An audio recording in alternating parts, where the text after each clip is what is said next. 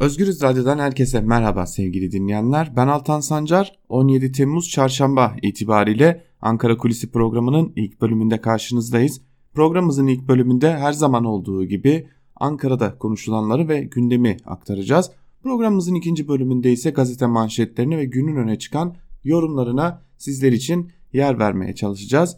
Ancak şimdi her gün olduğu gibi ilk bölümde bugün Ankara'da neler bekleniyor? Kısaca onlara bir göz atalım ardından da konuşulanlara geçelim.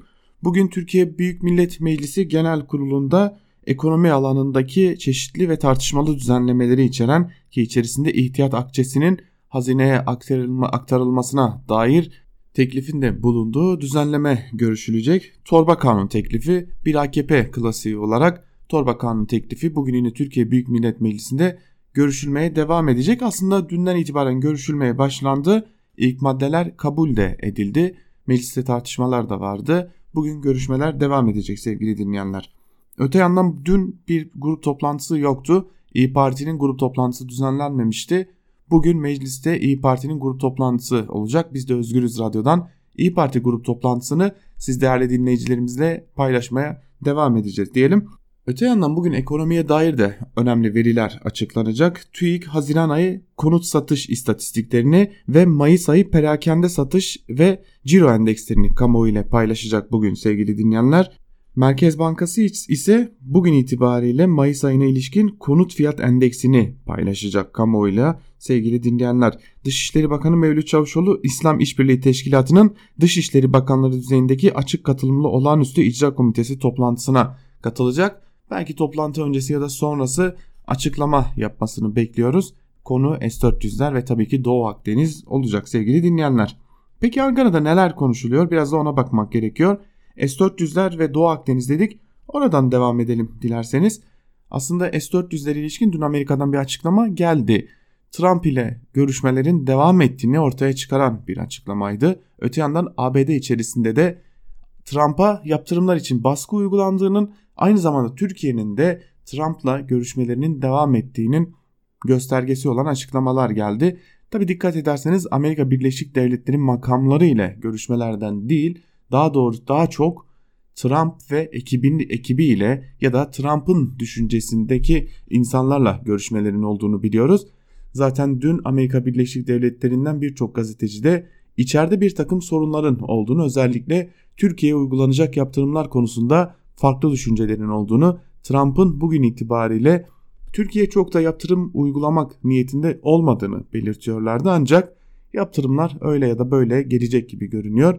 Zaten yaptırım paketleri üzerinde görüşüldüğünü de Dışişleri Bakanlığı da Pentagon'da açıkladı.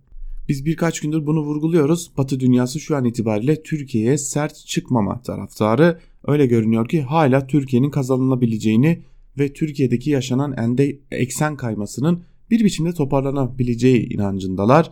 Bu konudaki görüşmelerin devam ettiğini, Türkiye'nin lobi çalışmalarının devam ettiğini özellikle Trump'ı etkilemek adına bunu belirtelim sevgili dinleyenler.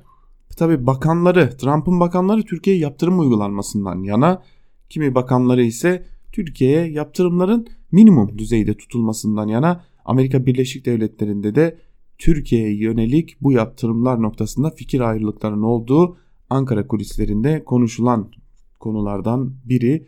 Elbette ki bu konunun sonucu olarak ne olursa olsun Amerika Birleşik Devletleri'nden yaptırımlar bekleniyor. Ancak bu yaptırımların minimum düzeyde tutulması için Türkiye'nin ciddi çabalarının olduğunu söylemek mümkün. Tabi biz dış politikadan bahsediyoruz ama iç politikada da her şey hızlanmaya devam ediyor. Yeni parti çıkışı artık Türkiye'nin gündeminde. Yeni bir parti gelecek bu kesin. Ama ne zaman gelecek ve nasıl geleceği tartışmaları sürdürülüyor. Ali Babacan ve Ahmet Davutoğlu'nun hiçbir şekilde aynı partide buluşmasının imkanının olmadığının altı Ankara kulislerinde her gün çizilmeye devam ediliyor. Tabi bu noktada Ahmet Davutoğlu'na kan çok karşı çıkan ismin Abdullah Gül olduğunu vurgulamakta fayda var. Bir de yeni parti içerisinde Mehmet Şimşek olacak mı olmayacak mı tartışmaları var.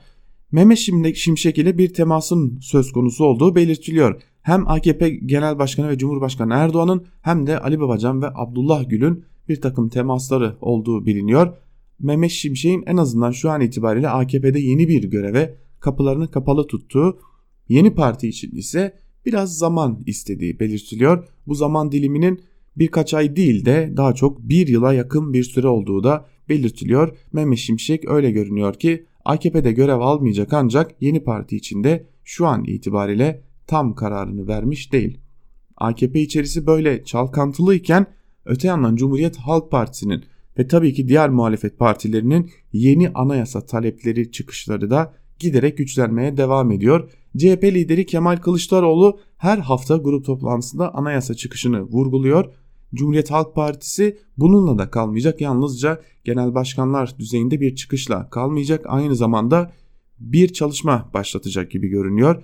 CHP'nin içerisinde bunun hazırlığı yapıldığı ve bu anayasa çıkışlarının somut hale getirilerek bir öneri haline getirilmeye çalışılacağı belirtiliyor. CHP bir takım noktalarda açık kapılar bırakıyor özellikle başkanlık sistemi konusunda tamamen eski parlamenter sisteme değil daha demokratik sisteme dönülmesi içinde bu yönlü çalışmalara hız verecek ve bu yönlü bir öneriyle önümüzdeki aylarda toplumun karşısına çıkmaya hazırlanıyor. HDP bu konuya ilişkin çalışmalarını zaten başlatmış durumda. Kadınlarla, sivil toplum örgütleriyle, inanç gruplarıyla görüşmeler gerçekleştirilecek ve bunun sonucunda da ortaya bir taslak çıkarılacak ve bu taslak somut bir öneri olarak kamuoyu ile paylaşılacak. Kısacası şunu söylemekte fayda var. Cumhuriyet Halk Partisi elbette ki bu konudaki en baskın güç ve Cumhuriyet Halk Partisi bu konuda anayasa baskısını giderek artıracak. Öte yandan muhalefet partileri de bu konuyu boşlamama niyetindeler. Bir sistem değişikliği ya da revizyon ihtimalini kaçırmak istemiyor muhalefet partileri.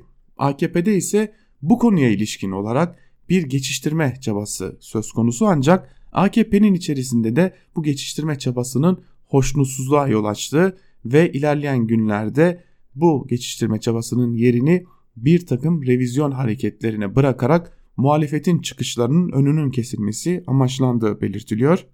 Tabi AKP sistemde revizyon istiyor. Revizyon istemesinin en önemli nedeni de bir adayın başkan seçilebilmesi için %50 artı bir şartının getirilmiş olması ki bu şartın mimarının Devlet Bahçeli olduğu söyleniyor ki tam da bu noktada AKP'nin rahatsızlığı daha çok da Cumhurbaşkanı Erdoğan'ın rahatsızlığı bulunuyor.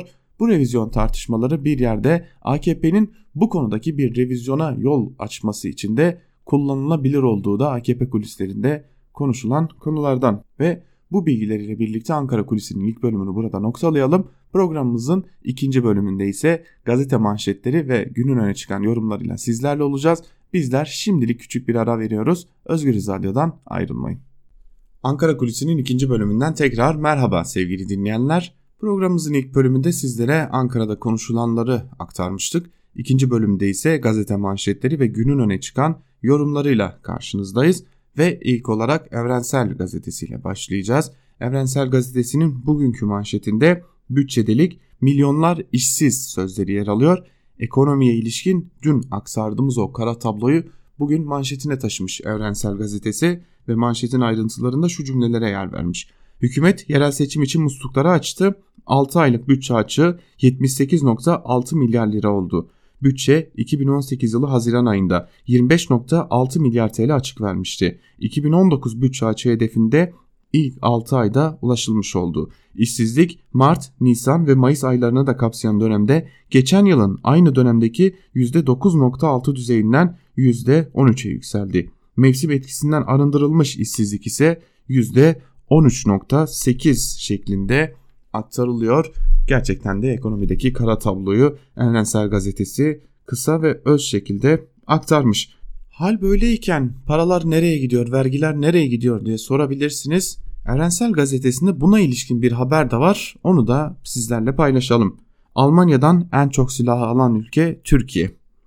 Rusya'dan aldığı S-400'lere 2.5 milyar dolar veren ABD'nin satışı askıya aldığı F-35'ler için 1.25 milyar dolar ödeyen ve 3-4 milyar dolarlık Patriot'ları almak istediğini duyuran hükümet Almanya'dan 4 ayda 184 milyon avroluk askeri malzeme aldı deniyor haberin ayrıntılarında. İşte bütçe buraya gidiyor, güvenlik politikalarına gidiyor ve böylelikle işsizlik artıyor. Bütçedeki korkunç delikte büyümeye devam ediyor. Şimdi bir acı haber var biliyorsunuz birkaç gündür konuşuluyor biz de sizlere aktarmıştık. Dersim'de yaşanan patlamada hayatını kaybeden iki çocuğa ilişkin bir haber. Dersim'deki patlamada yaşamını yitiren iki kardeş toprağa verildi başlıklı bir haber. Dersim'in Ovacık ilçesi Bilgeç köyündeki patlama sonucu yaşamını yitiren 8 yaşındaki Ayaz Güloğlu ile kardeşi 4 yaşındaki Nupelda Güloğlu toprağa verildi. İki kardeşin yaşamını yitirmesine dair bildiri yayınlayan Ovacıklılar ölüme yakın olmak istemiyoruz diyerek barış çağrısı yaptı. Öte yandan Tunceli Barosu da yazılı açıklama yaptı deniyor haberin ayrıntılarında. Şimdi çok dikkat çekici bir bilgi var. Türkiye'de neredeyse kara mayınların en yoğun olduğu bölgelerden biri Dersim olarak biliniyor. Ve işte o kara mayınları iki küçük çocuğun şu an itibariyle yaşamını elinden almış durumda sevgili dinleyenler. Ne yazık ki savaş ve savaş gereçleri her zaman olduğu gibi en masumlara çocuklara yöneliyor. Yeni Yaşam gazetesiyle devam edelim.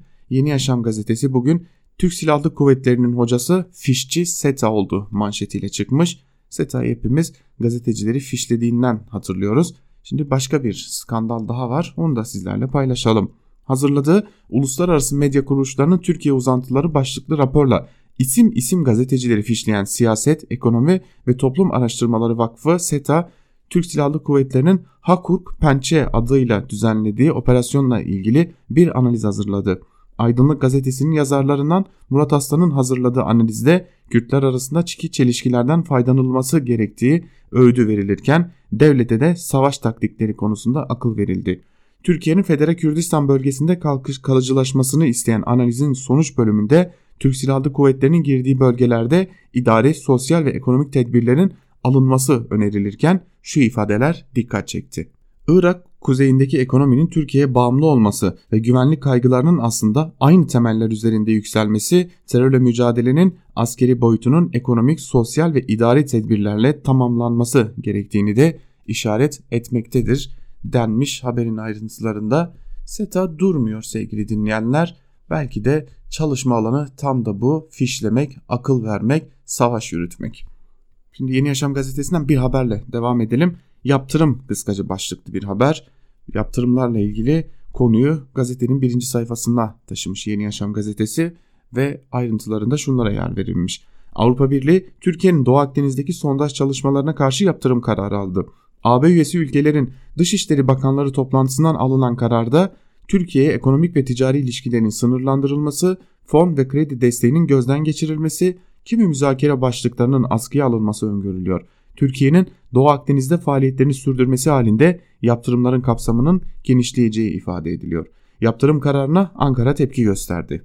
Avrupa Birliği'nin Türkiye'nin Doğu Akdeniz'de uluslararası sularda faaliyetlerini sürdürmesi halinde yeni yaptırım kararları alınacağı uyarısına rağmen Dışişleri Bakanı Mevlüt Çavuşoğlu bu bölgede faaliyetlerini sürdüreceklerini söyledi. AB'nin yaptırım kararının ardından gözler S-400'ler nedeniyle ABD'nin atacağı adımlara çevrilirken ekonomiyi zor günlerin beklediği ifade ediliyor denmiş haberin ayrıntılarında. Hatırlarsanız dün Mevlüt Çavuşoğlu Avrupa Birliği'nin yaptırımlarını anlatırken kıytırık sözünü kullanmıştı. Belki Mevlüt Çavuşoğlu'nun dili pek de diplomatik bir dil değil ancak şunu söylemekte fayda var gerçekten de Avrupa Birliği'nin şu an itibariyle açıkladığı yaptırımları yapmak için yapmak sözüyle anlatmak çok doğru olacaktır. Belki bir uyarı, belki bir uluslararası alanda tanınan adıyla Kıbrıs Cumhuriyeti ya da Güney Kıbrıs Rum yönetimi demekle yetineceğimiz bölgenin tatmin edilmesi amacıyla alınmış bir karar ancak şu an itibariyle çok ciddi bir karar olarak nitelemek mümkün değil alınan kararı. Belki de bu bir uyarı olacak ve ilerleyen günlerde bu noktada ne yazık ki çok daha sert yaptırımlarla da karşılaşabiliriz ülke olarak. Geçelim Cumhuriyet Gazetesi'ne. Cumhuriyet Gazetesi bugün saray damat yıkımı manşetiyle çıkmış. Manşetin ayrıntıları iki ayrı başlığa ayrılmış. İlk başlık işsizlik daha da artacak şeklinde ayrıntıları ise şöyle.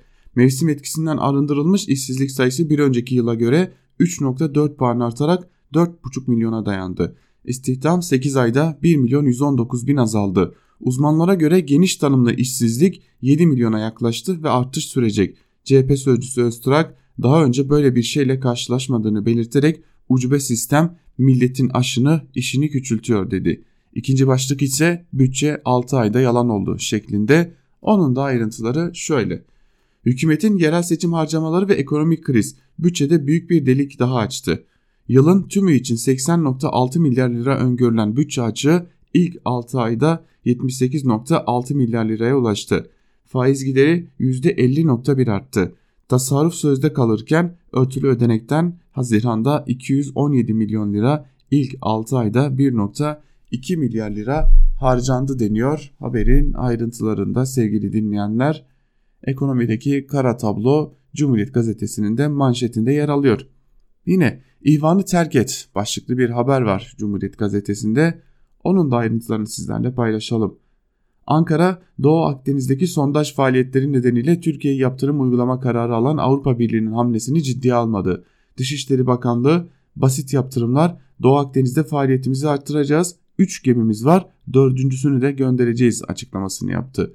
CHP lideri Kılıçdaroğlu iktidarın Doğu Akdeniz politikasına destek verdi. Avrupa Birliği'nin çifte standartına tepki gösteren Kılıçdaroğlu, Türkiye'yi bölgede yalnızlaştıran hükümete ihvan kardeşliğinden vazgeç, Mısır'la barış, Şam ile görüş, Libya'ya silah göndermekten vazgeç çağrısını yaptı deniyor haberin ayrıntılarında ve CHP lideri Kemal Kılıçdaroğlu'nun dün partisinin grup toplantısında yaptığı o çağrıya yer verilmiş. Bir Gün Gazetesi'ne geçelim. Bir Gün Gazetesi bugün bütçe 6 ayda tam takır manşetiyle çıkmış. Yine iki ayrı başlıkta toplanan haberin ilk bölümünde şunlara yer veriliyor. Yılın ilk yarısının sonunda bu yıl için planlanan bütçe açığının tümü gerçekleşirken geçen yıl yaşanan toplam açığın üstüne çıkıldı. Hazine ve Maliye Bakanlığı'nın yayınladığı bütçe gelir ve giderlerine göre sadece Haziran ayı içinde 12 milyar TL açık verdi. Faiz dışı açık ise 7.7 milyar TL olarak gerçekleşti. Böylece 2019 yılının ilk 6 aylık bütçe açığı 78.5 milyar TL oldu. Yılbaşında bu yıl için öngörülen yıllık bütçe açığı hedefi ise 80.6 milyar liraydı. Böylece bir yıl içinde verilmesi planlanan bütçe açığına henüz yılın ilk yarısında ulaşılmış oldu. Diğer yandan yılın ilk yarısına ilişkin açıklanan bütçe verileri son 15 yılın en kötü bütçe performansını ortaya çıkardı. Şimdi ikinci başlıkta ise şunlara yer veriliyor. Temel ekonomik göstergelerdeki kötü fotoğrafa rağmen sarayda harcamalar tam gaz sürüyor. Saray 2019 yılının ilk yarısının sonunda yıllık 2.8 milyar liralık ödeneğin 1.8 milyarını harcadı. Haziran ayı sarayın en çok harcama yaptığı ikinci ay oldu. Nisan ayındaki 522 milyonluk harcamadan sonra Haziran ayındaki harcama tutarı 346 milyon lira olarak gerçekleşti. Cumhurbaşkanlığının 6 aylık harcama tutarı da şimdiden geçen yılki 1.7 milyar liralık rekor harcamanın üzerine çıktı. Haziran ayı harcamaları ile Erdoğan'ın kontrolünde olan örtülü ödenekten 2019 yılının ilk yarısında yapılan harcama 1 milyar 221 milyon lira oldu. Böylece Cumhurbaşkanlığı harcaması yılın ilk yarısında 3 milyar sınırını aştı diyor haberin ayrıntılarında. Evet bir de örtülü ödeneğimiz var. Değişmeyen klasik ve örtülü ödenekte böylelikle nasıl harcandığı, nereye harcandığı bilinmeden harcanmaya devam ediyor diyelim. Bir gün gazetesini de noktalayalım ve Sözcü gazetesiyle devam edelim. Sözcü gazetesinin bugünkü manşetinde FETÖ AKP'ye 50 kişilik milletvekili listesi verdi sözleri yer alıyor. Dikkat çekici bir başlık. Manşetin ayrıntılarında şunlara yer verilmiş. Sözcüye konuşan Meclis Darbe Girişimi Araştırma Komisyonu Başkan Vekili Özdağ şunları söyledi.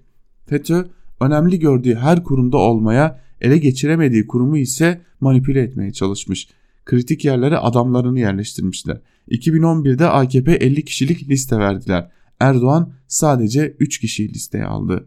Biz meclis komisyonunda daha özgür çalışabilirdik. Muhalefet meseleye darbe süre, darbe öncesi diye baktı. Bizler de 17-25 Aralık sonrası diye baktık. 1973-2016 arasını incelememiz lazımdı denmiş haberin ayrıntılarında. Evet, boşa çıkarılan bir süreç görüyoruz darbeleri araştırma komisyonunda. FETÖ darbesi nasıl gerçekleşti sorusuna yanıt aradı ama FETÖ nasıl devlet içerisinde yapılandı, bugüne nasıl gelindi sorusu bir türlü cevaplanamadı. Komisyonda da cevaplanamadı ve komisyon çalışmalarını anlamsız bir şekilde tamamlamış oldu. İstanbul Büyükşehir Belediyesi iştiraklerindeki gerilim de sürüyor. İmamoğlu istifa bekliyor ancak istifalar bir türlü gelmiyor. Şimdi Sözcü gazetesinde bu konuya ilişkin bir haber var onu da sizlerle paylaşalım. İmamoğlu'nun istifasını istediği yöneticiler İBB ihalesini AKP'li vekilin oğluna verdi. Başlıklı bir haber. Haberin ayrıntıları ise şöyle. İstanbul Büyükşehir Belediyesi'nin iştiraki olan İSPAK'ın 5.6 milyon liralık yazılım ihalesini AKP'li Hüseyin Tanrıverdi'nin oğlu Furkan'a ait şirket kazandı. Ekrem İmamoğlu'nun istifasını istediği bürokratların yönettiği İSPAK ihaleye 19 Haziran'da çıktı. 9 Temmuz'da da aynı zamanda eski bakan Nihat Ergün'ün damadı olan Furkan Tanrıverdi'nin şirketiyle sözleşme imzaladı diyor haberin ayrıntılarında. Tabi böyle bakınca neden istifa gelmediğini de rahatlıkla anlamış oluyoruz. Sözcü gazetesini de bu haberiyle noktalayalım ve Karar Gazetesi'ne geçelim. Karar Gazetesi bugün Türkiye'yi kaybetme yaptırımı manşetiyle çıkmış. Manşetin ayrıntılarını iki bölümde sizlere verelim. Rumlardan ortak komite talebine red bölümü Avrupa Birliği Rum kesiminin birliğe kabulünden bu yana Türkiye'ye karşı izlediği taraflı siyaseti Doğu Akdeniz'de derin krize çevirdi. Rum kesiminin uluslararası hukuku içe sayarak tek taraflı verdiği sondaj izinlerine karşın Ankara meşru hak vurgusunu yaptı. AB ise kararlı yaklaşımla yaptırımlara karşılık verdi. Rumlar da çözüm siyaseti izleyen KKTC'nin Doğu Akdeniz'deki ortak komite kuralım teklifini reddetti. Manşetin ikinci bölümünde ise baskıyla alınan kıytırık kararlar başlığı yer alıyor. Bu sözler Çavuşoğlu'na, Dışişleri Bakanı Mevlüt Çavuşoğlu'na ait. Ayrıntıları da şöyle. Yaptırım kartına sarılan Brüksel'in kriz hamlesine Ankara'nın cevabı sert oldu.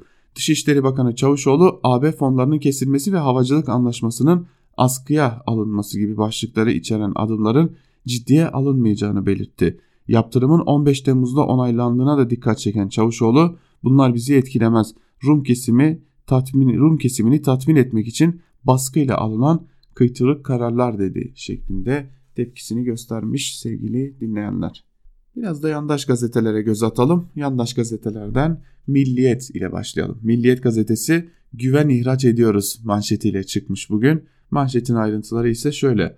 Altınova ve Tuzla'daki tersanelerde her sektör için inşa edilerek dünyanın dört bir yanına satılan gemiler ödül üstüne ödül kazanıyor. Türkiye gemi ve remorkör inşaat, inşaat sektöründe dünya çapında başarılara imza atıyor. Ağırlıklı olarak İstanbul'un Tuzla ve Yalova'nın Altınova ilçelerinde faaliyet gösteren tersanelerde yapılan gemiler Norveç, Danimarka, İrlanda, İzlanda, Ukrayna, İngiltere, Fransa, Kanada, Yeni Zelanda başta olmak üzere dünyanın her yerinde başarıyla görev yapıyor. 2005-2010 arasında ilk 10 gemisini Tuzla'da inşa eden 2017'deki Altınova'daki tersanelerini hayata geçiren Cemre Shipyard halen 8'i kızakta olan 18 geminin yapımına devam ediyor. Gemilerin fiyatı 20 ile 50 milyon euro arasında değişiyor. 2500 kişinin çalıştığı tersanenin gelecek 4 yıllık hedefleri arasında yeni ülkelere açılmak ilk sırada sözleri yer alıyor manşette.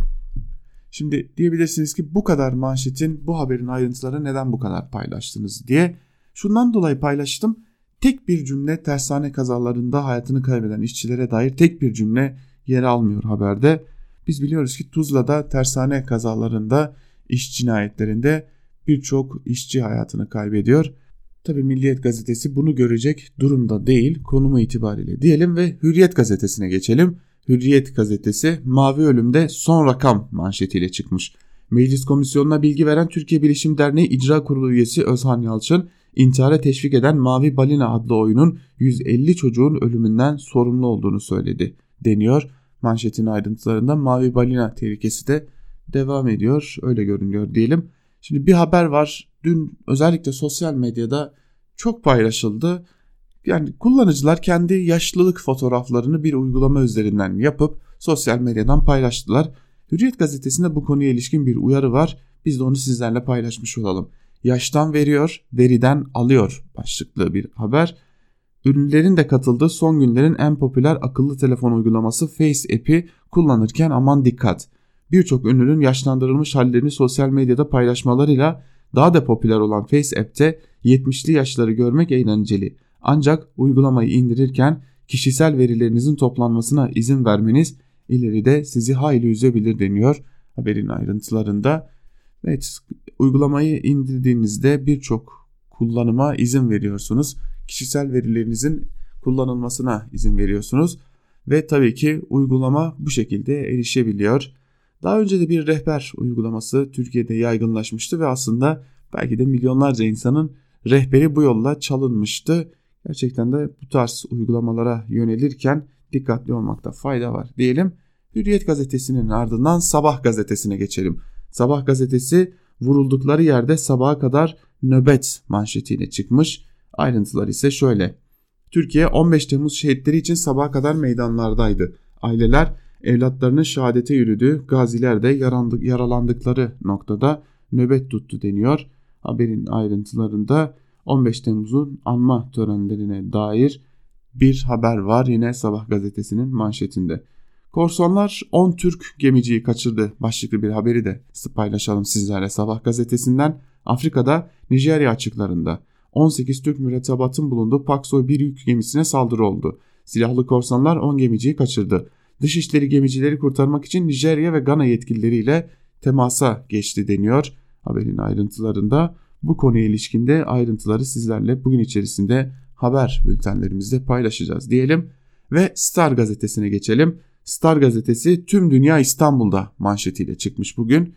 Ayrıntıları ise şöyle. İstanbul dünyanın en fazla turist çeken şehirleri arasına girdi. Son 5 ayda yabancı ziyaretçi sayısı %11 arttı. 5.5 milyon turistle tarihi rekor kırıldı. Tarihi ve doğal güzelliğiyle Türkiye'nin turizm başkenti İstanbul'a 199 farklı ülkeden ziyaretçi geldi. Son 5 ayda ilk kez 5 milyon turist barajı aşıldı. Yabancı ziyaretçiler arasında Almanya 395 bin turistle başı çekiyor. İkincilik 337 bin kişiyle İran'da. İstanbul'u ziyaret eden en kalabalık 3. ülke ise 291 bin kişiyle Rusya. İstanbul'u ziyaret eden turistler en çok hava yolunu tercih etti. Bu dönemde 5 milyon 400 bin kişinin üzerinde turist uçakla şehre geldi. Deniz yoluyla gelenlerin sayısı ise 15.623 kişi oldu deniyor. Haberin ayrıntılarında sevgili dinleyenler İstanbul'un turizm rekoru kırdığını söylemiş. Star gazetesi de bugünkü manşetinin ayrıntılarında tabi ister istemez akla şu geliyor. Eğer bu kadar turist gelmiyor olsaydı ekonomi ne halde olurdu? Peki yaz bitince turist akını azalınca ekonomi ne halde olacak? Bu soru da ister istemez akıllara geliyor diyelim ve Yeni Şafak'a geçelim. Yeni Şafak gazetesi Oruç Reis de yola çıkıyor manşetiyle çıkmış bugün. Doğu Akdeniz'e ilişkin bir manşet ayrıntılarında ise şu cümlelere yer verilmiş. Fatih sondaj gemisinin Kıbrıs'ın batısında doğal gaz rezervi bulduğu haberleri Avrupa'yı panikletmeye yetti. Ankara Türkiye'yi yaptırımlarla tehdit eden Avrupa'ya res çekerek Doğu Akdeniz'deki faaliyetlerini artıracağını duyurdu. Fatih, Yavuz ve Barbaros'un ardından sismik araştırma gemisi Oruç Reis de rotayı Akdeniz'e kırdı deniyor haberin ayrıntılarında ve Doğu Akdeniz'deki petrol arama çalışmalarına ilişkin olarak bir faali, bir geminin daha bölgeye gideceğini yazmış. Şimdi CHP lideri Kemal Kılıçdaroğlu dış politikaya ilişkin eleştiriler getirmişti dün. Yeni Şafak bu konuyu Sisi'nin sözcüsü gibi konuştu başlığıyla görmüş. CHP Genel Başkanı Kılıçdaroğlu Mısır'daki darbe lideri Sisi'nin sözcülüğüne soyundu. Katliam ve idamları görmeyen Kılıçdaroğlu Erdoğan'ın ihvan kardeşliğinden vazgeçmesi lazım. Mısır ile barışacaksın hangi gerekçeyle kavga ediyoruz ifadesini kullandı diyor. Ve aslında Doğu Akdeniz manşetiyle çıkan bir gazetenin CHP lideri Kemal Kılıçdaroğlu'nun Mısır ile barışılmalı sözünü neden kullandığını anlamıyor ve anlatmak istemiyor oluşu da gülünç bir durum diyelim. İncirlik'te 50 nükleer bomba başlıklı bir haber var Yeni Şafak'ta onu da sizlerle paylaşalım. Ayrıntılar şöyle. Belçika'nın ulusal medya kuruluşu ABD'nin bazı NATO ülkelerindeki nükleer envanterini gösteren gizli belgeyi yayınladı. İddiaya göre 5 ülkede 150 nükleer başlık ve bomba var. Bunların 50'si Adana İncirlik üstünde bulunuyor. ABD 2020 yeni nesil nükleer B-61 füzelerini kullanma, kullanıma sunmayı planlıyor. Füzeler Türkiye ve ABD arasında gerilime neden olan F-35 uçaklarıyla da uyumlu olacak. Bu durumda ABD S-400 bahanesiyle Türkiye'ye vermek istemediği F-35'leri İncirlik'te konuşlandıracak deniyor haberin ayrıntılarında. Tabi dün biz bu konuya ilişkin bir haber görmedik. ABD'nin nükleer bombalarının nerede bulunduğuna dair bir haber görmedik sosyal medyada ya da yabancı internet sitelerinde. Fakat Yeni Şafak gazetesi görmüş gibi görünüyor. Tabi biliyorsunuz gerçekliği ol olabilme ihtimali yüksek ancak neredeyse 20 yıldır konuşulan bir konu. ABD'nin nükleer bombaları Türkiye'de nerede konusu İncirlik'te mi bulunuyor ya da başka bir yerde mi bulunuyor konusu 20 yılın tartışma konusudur diyelim. Ve son olarak Akit gazetesine geçelim. Akit gazetesinin manşeti sapkınlığa karşı olmak suçmuş şeklinde. Ayrıntılar ise şöyle. AB fonları, Alman vakıfları ve Soros'un kirli paralarıyla semiren hormonların siyasi zemindeki politik temsilciliğini ise CHP üstlendi. CHP Genel Başkan Yardımcısı Gökçen, LGBT'leri sapkınlıkla suçlayanlar suç işliyor derken CHP milletvekili Tanal da LGBT'lilerin yıkıcı faaliyetine dikkat çeken AKP'li kavuncunun meclisten çıkarılmasını istedi deniyor haberin ayrıntılarında. Akit gazetesi LGBTİ bireyleri hedef göstermeye devam ediyor. Bu hedef gösterme giderek ağırlaşıyor ve ilerleyen günlerde LGBT bireylerin saldırıya uğraması ki zaten toplumda büyük bir nefret körüklenmiş durumdayken bu da gerçekten işten bile değil sevgili dinleyenler. Şimdi Akit gazetesinde Abdurrahman Dilipak da zaten yine LGBT'lileri hedefe alan bir yazı yazmış. Bu yazıda neler demiş bugün onu da paylaşacağız sizlerle ancak gerçekten hem İstanbul Sözleşmesi açısından hem de LGBTİ bireylerin hedef gösterilmesi açısından Akit tehlikeli bir rol oynamaya devam ediyor diyelim ve gazete manşetlerini Akit ile noktalayalım. Biraz da günün öne çıkan köşe yazılarına bakalım. Köşe yazılarında neler var onlara göz atalım. Akit demiştik, Abdurrahman Dilipak demiştik. Dilerseniz onunla başlayalım. Abdurrahman Dilipak hem LGBT bireyleri hedef gösteriyor hem de İstanbul Sözleşmesi'nin kaldırılması durumunu talebini yineliyor. Hatta buna ilişkin bir de müjde veriyor. Bu yazıya bir göz atalım. Lut kavmini alma toplantısı başlıklı yazının ayrıntılarında Dilipak şunları söylüyor. Bakın bu İstanbul Sözleşmesi 5 temel emniyet ile ilgili bir konu. Bu 5 temel emniyet bizim açımızdan bugünkü anlamda devletin anayasaya ve yasaların varlık ve meşruiyet temeli ile ilgili bir konu. Taviz pazarlık söz konusu olamaz. Bu konu Eylül'e kadar toplum açısından bir şekilde çözümlenmez. En azından çözüm için umut verilmezse olacakları tahmin edemiyorum.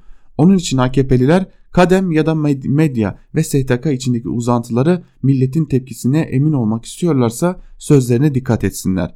Kendilerinin ne dediği kadar milletin o sözlerden ne, ne anladığı da e, anladığını da hesap etsinler. Halkın nasırına basmasınlar.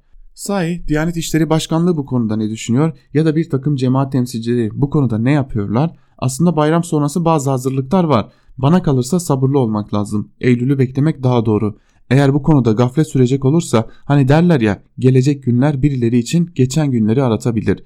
Gay, lezbiyen, biseksüel, ensest topluluklar, satanistler bunlara FETÖ'cüler gibi hoşgörüyle bakmamızı isteyenler toplumdan beklenmedik bir tepki alabilirler. Ebu Cehilleri, Ebu Lehebleri, Belamları, Karunları, Lut kavmini, Nuh kavmini anma günlerine sıra gelmeden bir çözüm bulalım.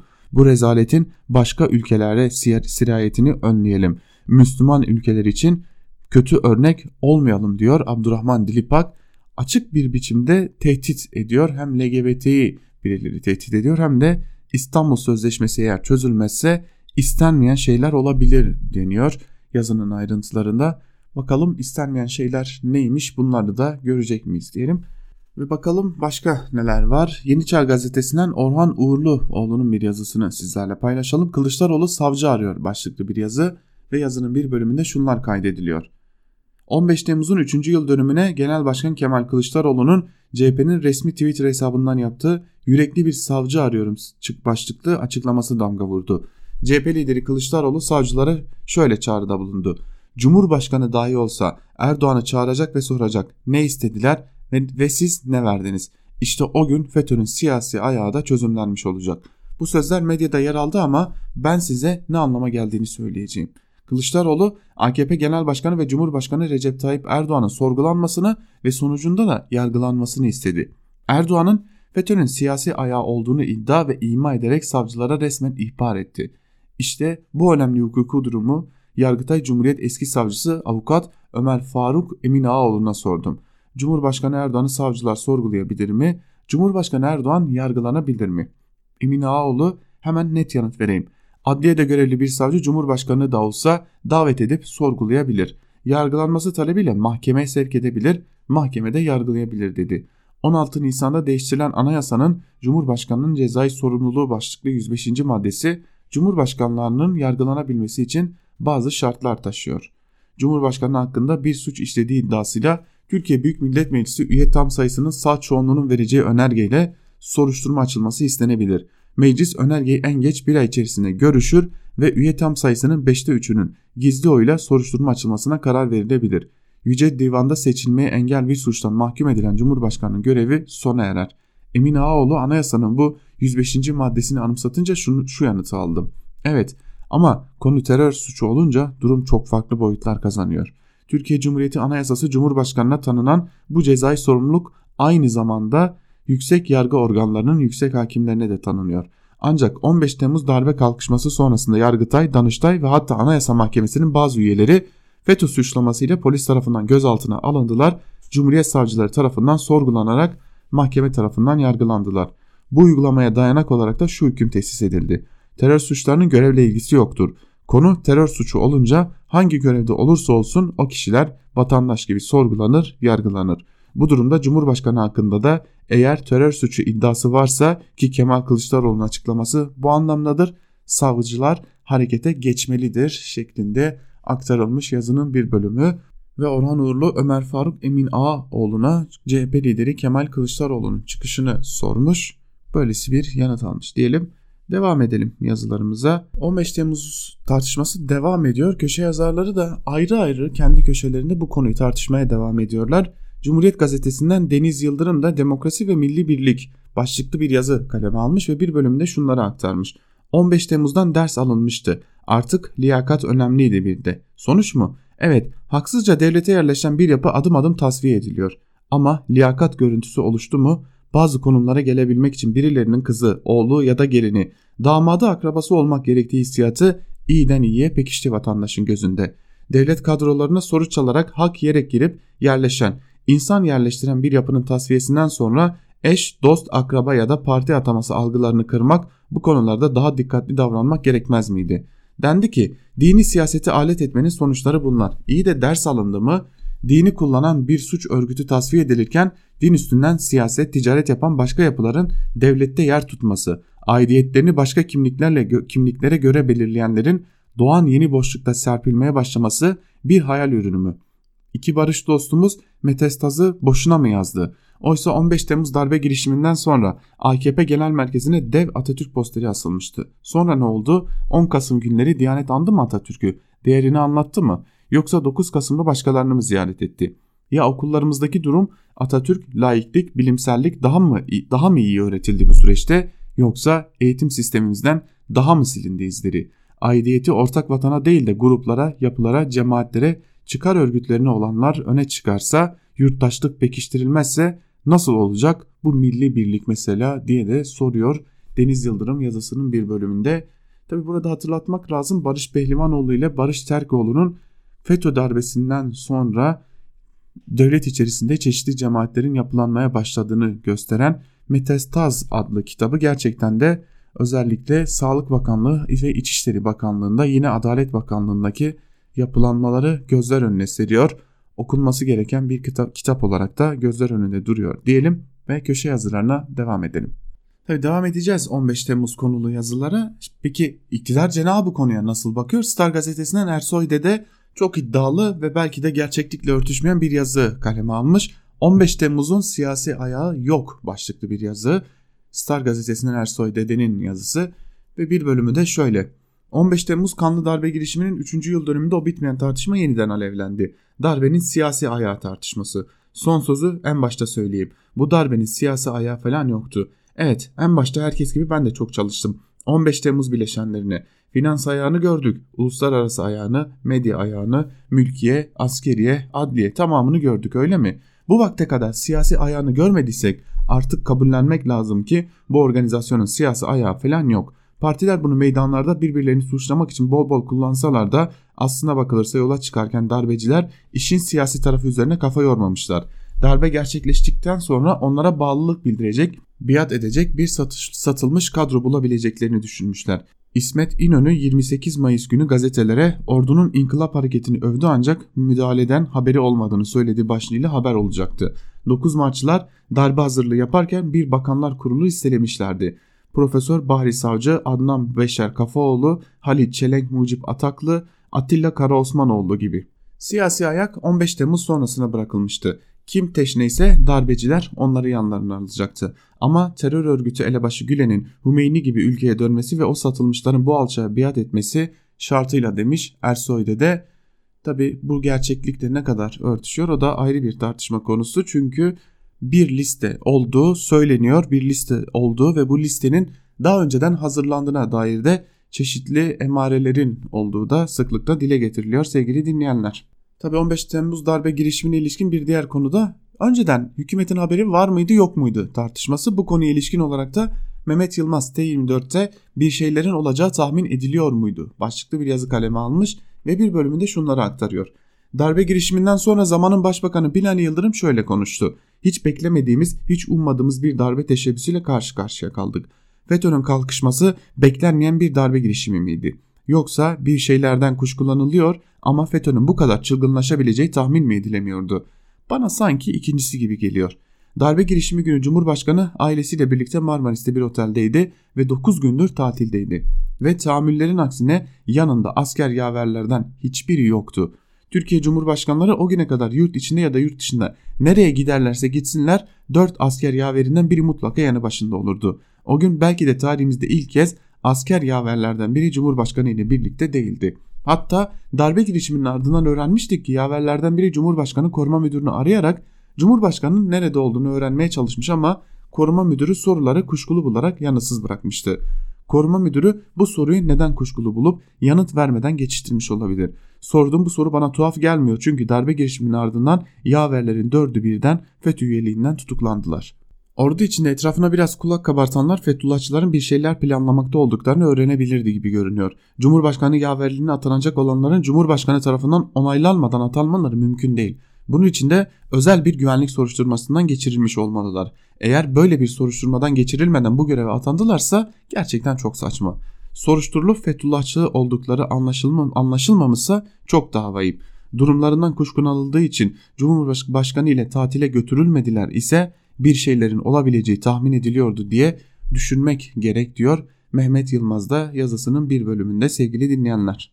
Şimdi FETÖ ve darbe tartışmalarını bir köşeye bırakalım. Öyle görünüyor ki Türkiye sadece bu yıl değil çok uzun yıllar boyunca darbe girişimi gecesini ve darbe girişiminin öncesini sonrasını tartışmaya devam edecek. Karar Gazetesi'ne geçelim. Biz Karar Gazetesi'nden %50 artı 1 CHP'yi iktidar alternatifi yaptı başlıklı Şenol Kaluç'un yazısıyla devam edelim. Sistemle ilgili yazılacak pek çok şey var. Ancak muhalefetin hala asıl noktaları kaçırdığı görülüyor. Belki istemeden de olsa sistem siyasetin normalleşmesine ve aşırılıkların törpülenmesine yol açtı. Sayın Kılıçdaroğlu hala biz parlamenter sistemden yanayız diye açıklama yapıyor. Kılıçdaroğlu'na sormak gerek. Parlamenter sistem devam etseydi CHP iktidar alternatifi olabilir miydi? Cevabın evet olmadığını bugün CHP'nin Ecevit'ten sonra ilk kez iktidara büyük koalisyonla bile olsa bu kadar yakın olduğunu herkes görüyor. Kılıçdaroğlu uzun süredir doğru hamlelerle partisini merkeze çekmeye ve gerek muhafazakar kitlelere gerekse Kürtlere yakınlık tesis etmeye çalışmakta. Yeni sistem CHP'yi SHP döneminden sonra ilk kez Kürtlerle bu denli yakın, yakınlaştırdı. Bu ilişkiyi kriminalize etmek yerine Türkiye'nin hayrına görmek gerekir. Kürtlerin bir kısmı nasıl AKP içinde siyaset yapıyor ise bir kısmı da CHP içinde siyaset yapıyor ve yapacak olmaları kronikleşen bazı sorunlarımızın çözümünü kolaylaştıracaktır. MHP ve Bahçeli'nin söylemsel sertliğine rağmen ülkülcü camianında bu konudaki eski hassasiyetlerinde ciddi esnemeler olduğu çok açık. Aynı yumuşamanın İyi Parti üzerinde de devam ettiğini görüyoruz. Saadet Partisi'ni unutmamak gerekiyor. Her şeye rağmen sağ siyasetin ihmal edilmemesi gereken bir figürü olduğunu herkese gösterdi. Sistemi revize etmek düşünülürken ortaya çıkan bu tablo iyi okunmalı. Parlamenter sisteme dönmek demek yıllardır devam eden solsuz sağ iktidarların devamı anlamına geleceğini CHP bilmeli. Kimse söylemeden ben söyleyeyim. Türkiye'nin normalleşmesi için iktidardan her kesimin pay alması gerekir. İktidarlar kesintisiz olarak tek bir kesimin elinde olduğunda ne tür arızaların ortaya çıkacağını 19 yıllık süre fazlasıyla gösterdi. Arada kısa bir iktidar değişimi ya da 7 Haziran seçimleri sonrası bir koalisyon dönemi yaşasaydık belki de AKP bu denli bir atalete düşmemiş olacaktı diyor yazısının bir bölümünde Şenol Kaluç. Ancak bana kalırsa bir noktayı atlıyor. CHP lideri Kemal Kılıçdaroğlu parlamenter sistemden kastı eski parlamenter sistem olarak değil daha çok parlamenter sistemin de revize edildiği ve daha da demokratikleştirildiği misal olarak CHP lideri Kemal Kılıçdaroğlu'nun önerdiği ABD tipi başkanlık sisteminde iktidardan toplumun bütün kesimleri pay alabiliyor belki de Böylesi bir sistem öneriyor CHP lideri Kemal Kılıçdaroğlu. Kaluç belki de tam olarak CHP lideri Kılıçdaroğlu'nun söylemek istediğini tam anlayamamış gibi de görünüyor. AB yaptırımlarına ilişkin biz Ankara Kulisi'nin ilk bölümünde bilgiler vermiştik. Tam da bu konuya ilişkin Muharrem Sarıkaya Habertürk'ten AB yaptırımı sadece belediyeleri etkiler başlıklı bir yazı kaleme almış. Onun da bir bölümünü sizlerle paylaşalım. AB yaptırımlarının Türkiye'nin Doğu Akdeniz'deki faaliyetlerini frenleyeceğini sanan yanılır. Tam tersine Türkiye'nin çabasını arttırmasını beraberinde getirir çünkü bunu varlık gerekçesi olarak görüyor. Kıbrıs Rum yönetiminin 2004'teki AB üyelik sürecine tüm kurum kurallar ve ilkeleri kenara bırakarak aday yapılma aşamasının sorunu nereye kadar getirdiği de görülüyor. Kıbrıs'ın iki devletli bir yapıya dönüşmesine kadar tüm restleri de hesaba katmış bulunuyor. Şu aşamada yaptırımlarla sonuç alınması söz konusu dahi değil. Bunlar işin bir yanı ama bir etki oluşturmayacağı anlamına da gelmiyor. Özellikle de belediyeler ve bazı sivil toplum kuruluşları açısından. Neden de Avrupa Birliği Dışişleri Bakanlarının uzlaştığı önlemlerin arasında yer alan iki madde ağırlıklı olarak belediyelere doğrudan etki yapacak nitelikte. Bu aşamada sanılmasın ki hükümetin şefkatini daha az gören CHP'li belediyeler yaptırımlardan çok daha büyük etkilenir. Tam tersine AKP belediyeleri, AKP'li belediyelerin AB fonlarından yararlanan proje sayısı daha fazla. Kesinti getireceğini söylediği hukuktan insan kaynaklarına, iklimden ulaşıma kadar İP adı verilen katılım öncesi yardım aracı fonlarının 2004-2020 arasında toplam tutarı 4.4 milyar euro olan bölümün bir kısmı. AB bununla kalmadı büyük projeler için destek alınan Avrupa Yatırım Bankası kredi desteğinin kesilmesi için de talepte bulundu. Bununla birlikte 145 milyon euroluk üyelik öncesi mali fonu keseceğini de açıkladı. Unutulmasın gelecek projelerle ilgili uzmanlara göre başlamış proje, projeleri kapsamaz. İddia o ki projeler başladığı için kesintiye ulaşma şansı yok ve toplam 1 milyar euro kısmı da de verildi. Kullanılmayı bekliyor. Uzmanlara göre AB bu durumu gördüğü için yaptırım uygulamış gibi yaparak kullanılmayıp bekle, bekleyenleri eritme peşinde demiş Muharrem Sarıkaya'da yazısının bir bölümünde tam da bizim aktardığımız gibi AB şu an itibariyle yaptırım yapmış gibi görünüyor.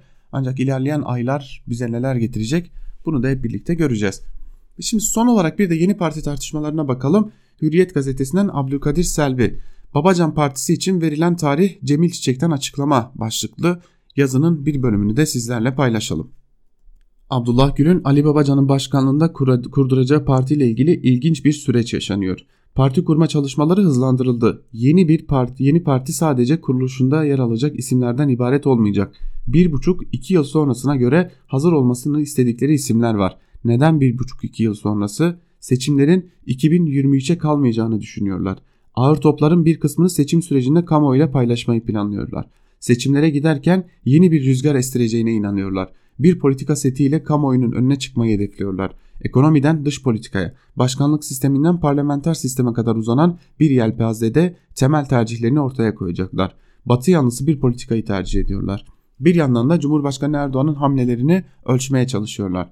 Erdoğan yapacağı hamlelerle süreçleri etkileme gücüne sahip. Erdoğan şu ana kadar Gül, Babacan ve Davutoğlu'na kırgın olduğunu söyledi. Ümmeti böleceksiniz çıkışını yaptı. Yeni parti kuracakların tarih olacaklarını iddia etti onları ihanetle suçladı. Görünen o ki Erdoğan ile yeni parti kuracaklar arasında kıran kırana bir mücadele yaşanacak diyor Abdülkadir Selvi. Aslında uzun süredir Abdülkadir Selvi Türkiye'nin 2023 seçimlerini görmeyeceğini çok daha erken bir sürede genel seçimlere ve cumhurbaşkanlığı seçimlerine gidileceğini söylüyor. Bu da bir yenisi diyelim ve Ankara kulisini bu yazıyla birlikte noktalayalım. Bültenimizi noktalarken de şunu hatırlatalım sizlere. Özgürüz Radyo'nun uygulamaları hem Google Play Store'da hem de App Store'da hazır. Yapmanız gereken tek şey yalnızca 30 saniyenizi ayırarak Özgürüz Radyo'nun Google Play Store'dan ve App Store'dan uygulamalarını indirmeniz ve böylelikle tüm içeriklere çok daha hızlı bir şekilde ulaşabilirsiniz diyelim. Ve bugün Özgürüz Radyo'da neler var onları da hatırlatalım sizlere. Bugün saat 14 bültenimizin hemen ardından Canberk Benli ile Gümüş Perde programı sizlerle olacak. Onun ardından da Çağlayan Meydanı Onur Öncü'nün hazırlayıp sunduğu Çağlayan Meydanı saat 17 bültenimizin hemen ardından sizlerle olacak sevgili dinleyenler. Bugün yine mercek programı Zübeyde Sarı'nın hazırlayıp sunduğu mercek programı da saat 18 haber bültenimizin hemen ardından Özgür Radyo'da sizlerle olacak. Bizler bu hatırlatmaları da yaptıktan sonra mikrofonu eş genel yayın yönetmenimiz Can Dündar'a ve Özgür Yorum'a bırakıyoruz. Bizden şimdilik bu kadar. Hoşçakalın.